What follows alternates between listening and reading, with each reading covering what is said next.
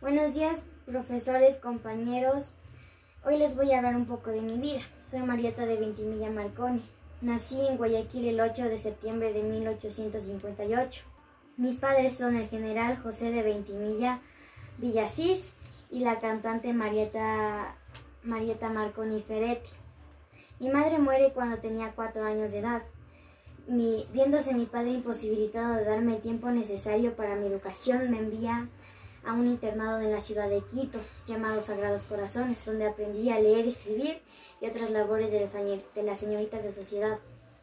En septiembre de 1876, mi tío Ignacio de Ventimilla fue proclamado jefe supremo de la República por un grupo de revolucionarios de, de, Guayaquil. Apenas había terminado mis estudios, me instalé junto a mis tíos en el Palacio de Carondelet. Fui la primera dama, pues esas eran las funciones que tenía en el palacio. Me encargaba de la servidumbre, organizaba bailes y banquetes, y siempre estaba junto a mi tío para recibir altas dignidades extranjeras. Me convertí en un ícono femenino, llegando a cambiar la forma de vestir de las damas, pesados trajes negros y sustituyéndolos por telas de vivos colores de origen francés e inglés. De la misma manera influí para que las mujeres abandonaran la costumbre de pasear con el hombre de la casa. En mayo de 1881 contraje matrimonio con Antonio de la Pierre y Cucalón, un apuesto hombre de 28 años. Fue enviado a Guayaquil para hacerse cargo de una, de una dirección de aduanas.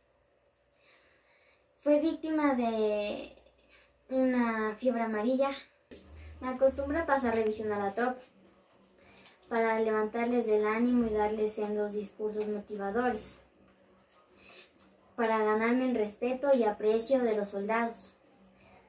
Y con el tiempo se acostumbraron a que una mujer estuviese al frente del gobierno y me comenzaron a llamar la generalita.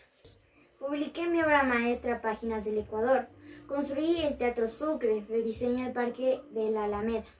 Reestructuré el Hospital San Juan de Dios, impulsé la fundación de las Academias de Bellas Artes en varias ciudades. Fundé el primer jardín botánico de Quito junto al biólogo Luis Odiro. Muero en Quito de paludismo el 11 de marzo de 1907 con 49 años de edad.